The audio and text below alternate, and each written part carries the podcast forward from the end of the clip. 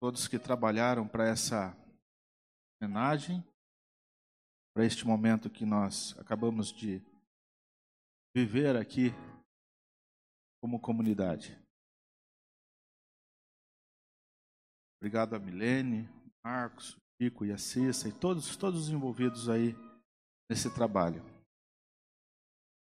Talvez se nós encerrássemos nossa reunião aqui, nós já teríamos recebido várias mensagens de Deus para a nossa vida e estaríamos alimentados.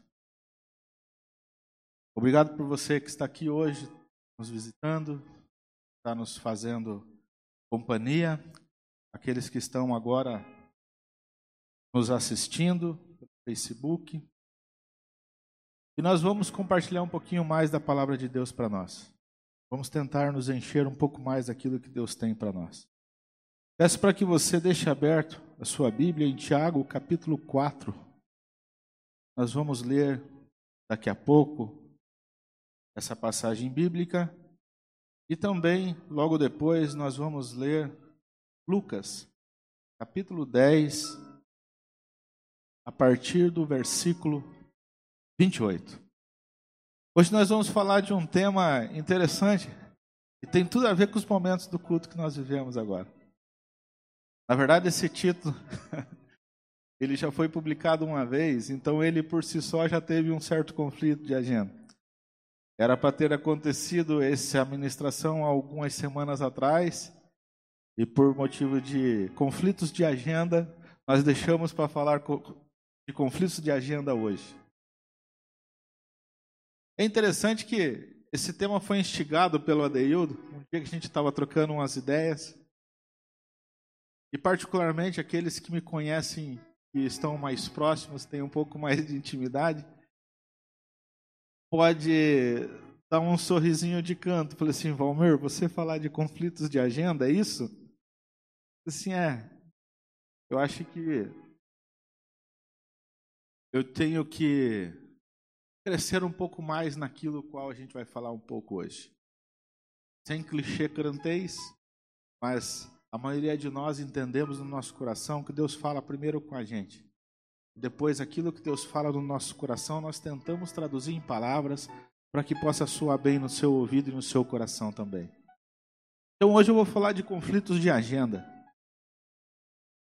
Parafraseando um pouco aqui para você entender o contexto, você deve se lembrar, principalmente as meninas, não nos dias atuais, mas alguns, tem, alguns anos atrás, ou talvez até uma década ou duas,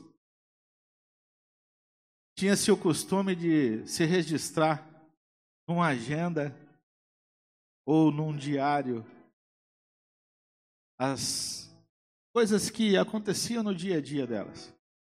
Ali elas registravam as suas alegrias, suas tristezas, seus conflitos. Nem sua melhor amiga às vezes tinha acesso àquilo que estava escrito naquela agenda. Era algo que estava só para quem estava do outro lado do papel. Ali começava talvez um exercício de registrar aquilo que ela decidia que ia acontecer.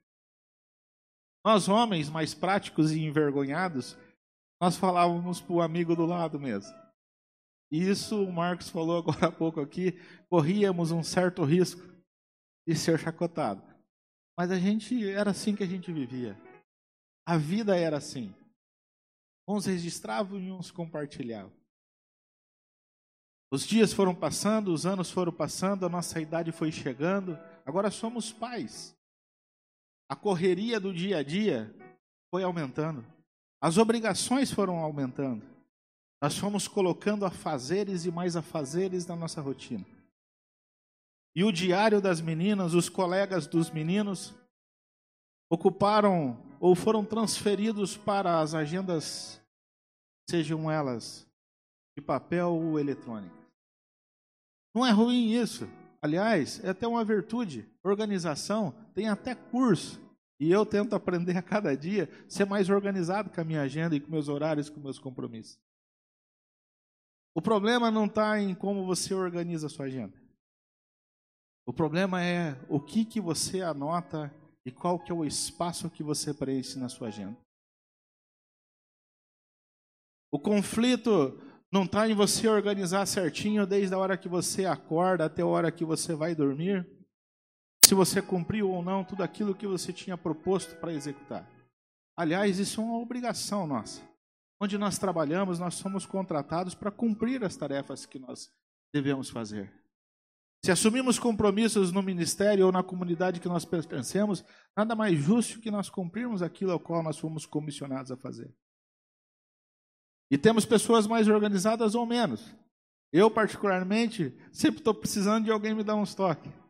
Eu tenho, e louvo a Deus, porque tem muita gente que tenho certeza que gosta de mim e me ajuda com a minha agenda. Ajuda com alguns lembretes, ajuda com alguns toques. Onde eu trabalho é assim dia todo. Mas esses segredos muito bem guardados na nossa agenda,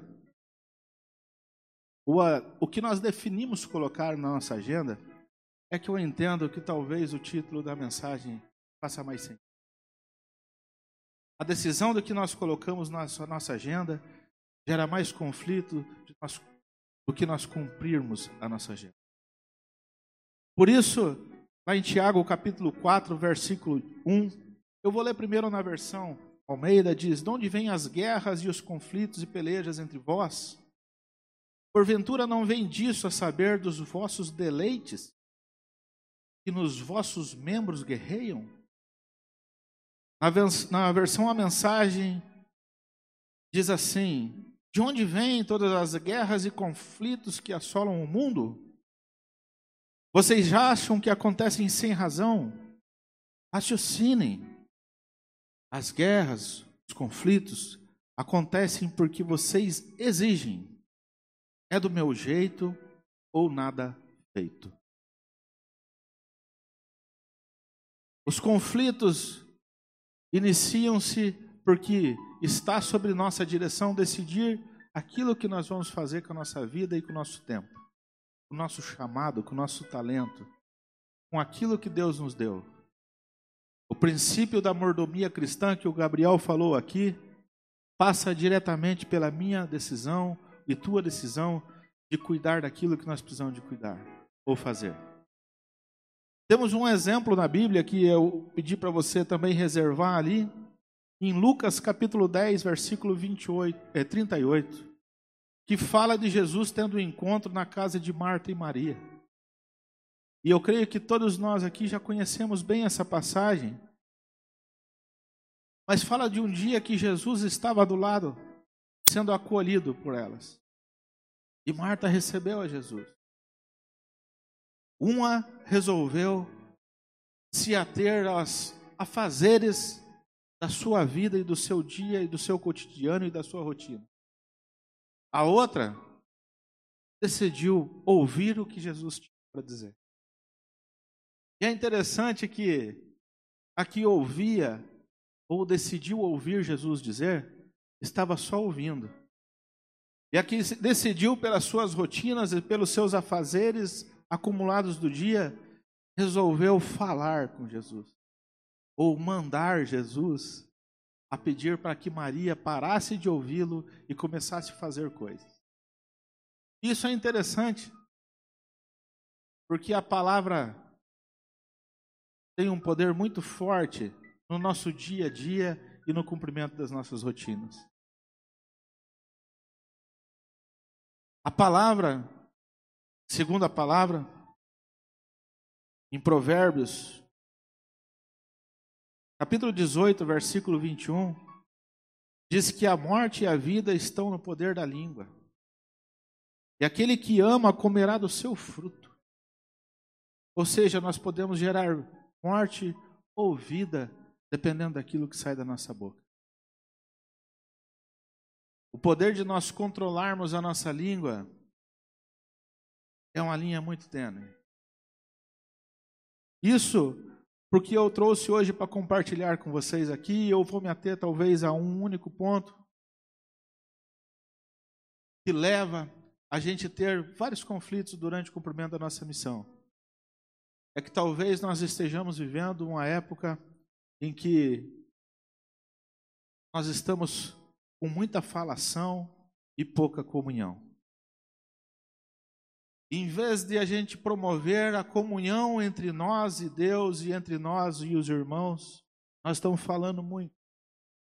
E o poder da nossa língua e o poder daquilo que nós controlamos ou decidimos falar pode decidir se nós vamos ampliar o nosso caminhar de comunhão ou se nós vamos encerrar muitos relacionamentos.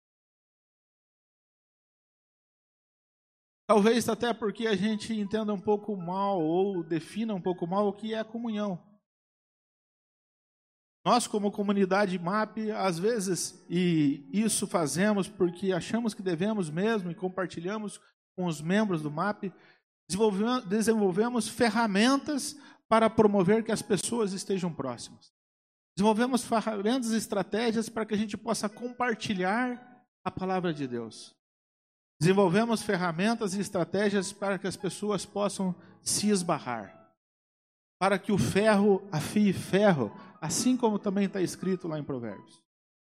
Para que a gente possa, no dia a dia da nossa caminhada, no dia a dia da nossa comunhão, a gente possa ir se esmirilhando um no outro e um completando aquilo que o outro precisa para crescer. Mas o problema é que às vezes nós entendemos que comunhão é um simples encontro, é um cumprimento de uma agenda. E quando a gente entende que comunhão é um cumprimento de um horário, de uma agenda, ou de um compromisso que você decidiu participar, acontecem os conflitos. Escrevi aqui que talvez comunhão fosse realizar algo em comum. Isso a agenda por si só já faz. Mas não é simplesmente isso. Comunhão é um sentimento de sintonia de sentido, sintonia de pensamento, sintonia de sintonia de coração. E talvez eu esteja acostumado a, como cristão ou na comunidade a que decidi pertencer, a cumprir a agenda e não cumpri os sentidos e os sentimentos que deveriam me motivar a ir até aquele lugar ou até aquele horário. E quando vou, decido falar mais do que ouvir. E dependendo de como eu uso a minha palavra, como eu já disse aqui, este momento que era para ter um espaço muito grande para que meu coração exercesse comunhão, ele finaliza a comunhão. Ele acaba com relacionamentos. Ele fere pessoas. Pessoas são ressentidas. Num ambiente que nós tentamos criar para que pessoas sejam motivadas a ser alimentadas, acaba sendo um ambiente em que nós criamos para as pessoas serem frustradas. E aí, lá na minha agenda, lá no meu calendário, no meu smartphone, ou na minha, no meu papel, ou na minha folhinha, eu decido ir tirando a cada dia aqueles compromissos que eu deveria estar afiando o outro ferro. E talvez isso cause, ao longo do tempo, o que eu chamo aqui de dormência. Dormência é aquele estado, eu acho que já aconteceu com você, quando você fica parado muito tempo numa posição e você repentinamente tenta mudar de posição, você sente um formigamento. Você tem que fazer um alongamento, você tem que estimular o seu, a parte do seu corpo que ficou dormente até que volte os sentidos. E a primeira dormência é a dormência física. Mas essa volta rapidinho. Você faz um alongamento, você dá uma baixadinha. Se for de frio, você toma um café com leite bem quente e os sentidos voltam. Mas eu queria me ater a outros dois sentidos, que são aqueles que afetam a sensibilidade humana. E ontem eu estava conversando com a Graciela e usei ela como exemplo, Pessoas que trabalham na área da saúde têm que até desenvolver um certo tipo de dormência de sensibilidade, porque senão elas não conseguem trabalhar. Chegam pessoas de tudo quanto é tipo de doença ou acidentes, e ela tem que se comover com a dor daquela pessoa, mas ela tem que realizar o serviço dela. Ela tem que atender. Ela tem que ser um agente que vai curar aquela pessoa. Então, se a sensibilidade dela estiver muito aflorada para a dor física do outro, ela não vai conseguir exercer a profissão. E quanto mais concentrada, quanto mais estimulada eu e você tivermos para a gente ajudar o próximo naquilo que tange a sua situação do momento, a gente vai ser mais útil. Mas eu ainda queria ter o segundo tipo de dormência. É uma dormência que afeta a sensibilidade, a humanidade dos outros. É aquela dormência pela qual eu e você fixamos os nossos compromissos do dia a dia, de forma que a dor sentimental dos outros não nos afete. Nós decidimos não ser estimulados.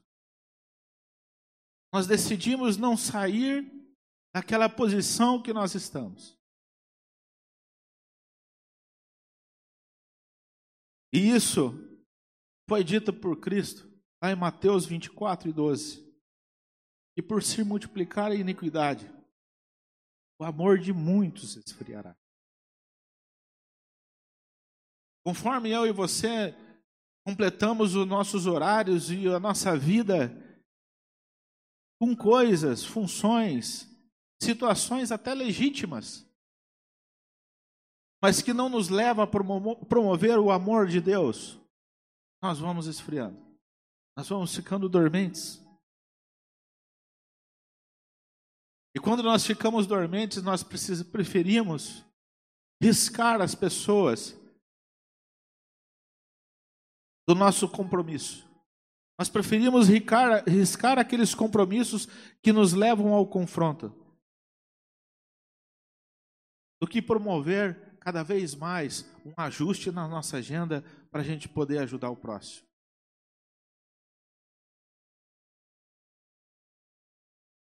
O que nos leva a gente sair deste estado de dormência, conversamos talvez alguns de nós na quarta-feira, ou na quinta-feira, ou na sexta-feira na cela.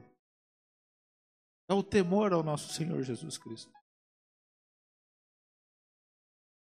Estudamos durante a semana que temor ao Senhor não é medo do Senhor. Temor ao Senhor não são três palavras separadas. É um sintagma de três palavras que unidas têm um único sentido que é reverência e desejo. E quando nós reverenciamos e desejamos o Senhor ao mesmo tempo, Ele nos inunda de tal forma dos frutos do Espírito que nos enche. E esse estado de dormência que nós estamos, ou alguns estados de dormência que nós estamos, são estimulados. E quando os nossos estado de dormência é estimulado, aí os conflitos começam a ser resolvidos. Sabendo que o Espírito Santo está do meu lado, assim como Marta e Maria, e Marta via que Cristo estava do lado dela, em vez dela usar, em vez dela fazer companhia para Cristo, em vez dela entender o que Cristo tinha que dizer, estava com pressa. A hora estava chegando. Ele precisava de multiplicar, ele precisava de compartilhar aquilo que devia ser feito. Ele queria e desejava constantemente ter pessoas que ouvissem aquilo que o Pai tinha falado para ele fazer. Mas eu e você, eu falo por mim, prefiro riscar da minha agenda momentos como esse. Momento em que Cristo nos coloca em xeque. Momento em que a palavra de Deus nos incomodam e tenta nos levar, ou deve nos levar, se nós assim permitirmos, a um estado ativo de sentimentos. não um estado de dormência de sentimentos.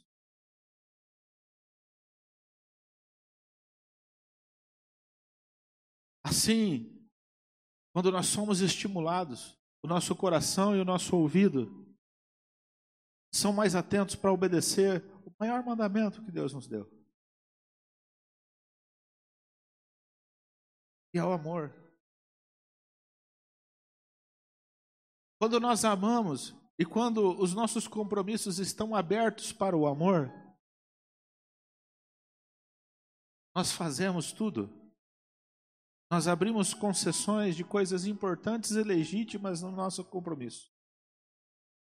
Para a gente multiplicar o amor de Deus. Um dos sintomas positivos que eu e você podemos ter para se saber se nós estamos na direção certa é a obediência. E obedecer, assim como o temor do Senhor, pode parecer uma coisa ruim. O Gabriel falou aqui agora há pouco. Mas também da forma, dependendo da forma como nós interpretamos ou queremos entender o que é obediência, isso pode fazer que a gente deixe de fazer algumas coisas ou faça mais coisas. Obediência é diferente de concordar. Se eu falar para o meu filho ou para minha filha, faça porque eu estou te obedecendo, e eles concordarem, eles vão fazer de uma forma. Mas se eles forem obedientes, eles vão responder positivamente à ordem que foi dada. E quando Deus nos manda, quando Deus nos ordena para amar, nós podemos decidir concordar com o amor ou obedecer ao mandamento do amor. E o nosso comportamento e a reação positiva do nosso comportamento vai expressar se nós estamos obedecendo ou concordando com a palavra de Deus.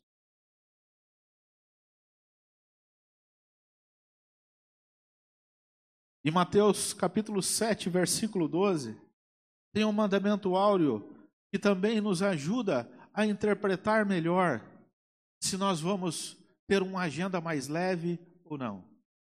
Mateus 7 diz, no versículo 12: Portanto, tudo o que vós quereis que, o homem, que os homens vos façam, fazei-lo também vós, porque esta é a lei e os profetas.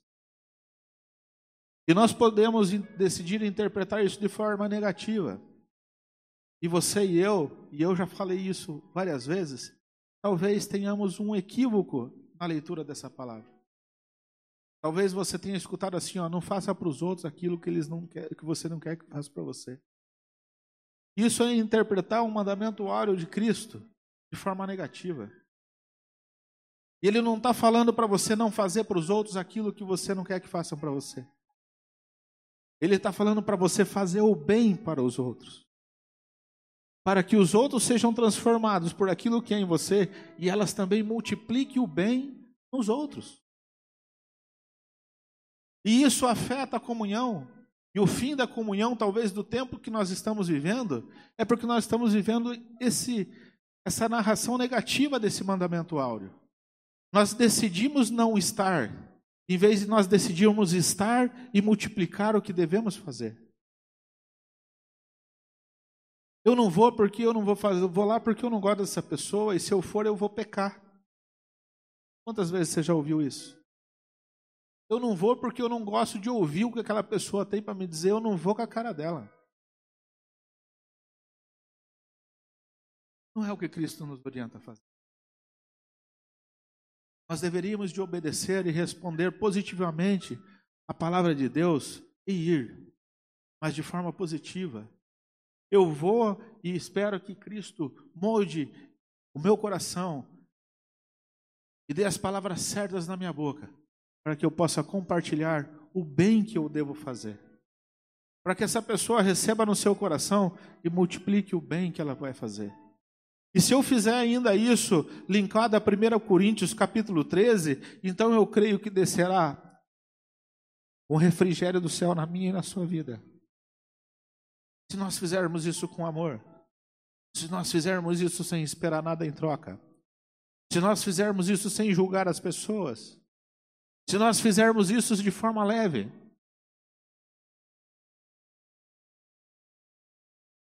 a igreja de Corinto foi orientada e inspirada pelas palavras de Paulo a viver o verdadeiro amor. Eu instigo você a ler na sua casa novamente o capítulo 13 de 1 Coríntios. O que eu queria dizer para você hoje, em rápidas palavras, é que nós conseguimos sair do nosso estado de dormência, dos nossos sentidos, e nós conseguimos sim viver um tempo de comunhão, e nós conseguimos sim viver com a presença de Cristo, e nós conseguimos sim termos vários apazeres no nosso dia a dia, e não limar nenhum deles. Porque nós não teremos conflitos naquilo que nós devemos fazer. Porque o que vai decidir, o que vai nos orientar é o amor de Cristo, é a obediência aos mandamentos dele. A forma de nós nos relacionarmos com Deus, falei isso aqui domingo passado, é na vertical, é olhando para a Bíblia, é orando, é adorando em como nós fomos motivados hoje aqui pelas palavras que o pastor Marcos ministrou. Mas a forma de nós expressarmos a Deus é através dos nossos compromissos. E eles não podem estar conflitos com aquilo que Deus quer de nós. As nossas agendas têm que estar lotadas, mas lotadas daquilo que Deus quer que a gente faça. Nós temos que parar de fazer o xizinho vermelho na nossa agenda. E nós marcamos com o verdinho. E de repente colocar até uma anotação: não posso deixar de ir. Aliás, para eu ir, eu tenho que me preparar um pouquinho melhor. Eu tenho que ir desarmado. Eu tenho que ir de forma leve. Tem cura para isso. Tem cura para mim e para você. O nosso estado de conflito, dormência, de falta de comunhão. João 3,30. É necessário que ele cresça e eu diminua. Conforme os compromissos de Deus ficam maiores do que os meus. Conforme eu entendo aquilo que Deus quer que eu faça e não o que eu desejo fazer, assim como Marta, nós seremos curados. Conforme eu me diminuir e o meu filho ter um pouquinho mais de espaço, ele vai crescer um pouquinho mais.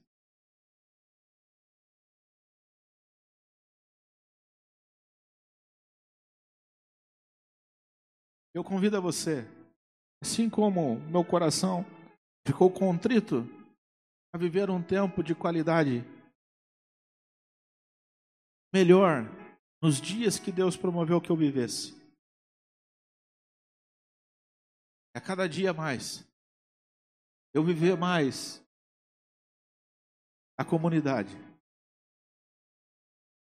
Eu viver mais os relacionamentos. Já foi dito várias vezes aqui. Menos individualismo, menos umbigolatria, menos palavra fiada e mais relacionamento e mais comunhão. Deus abençoe. Amém.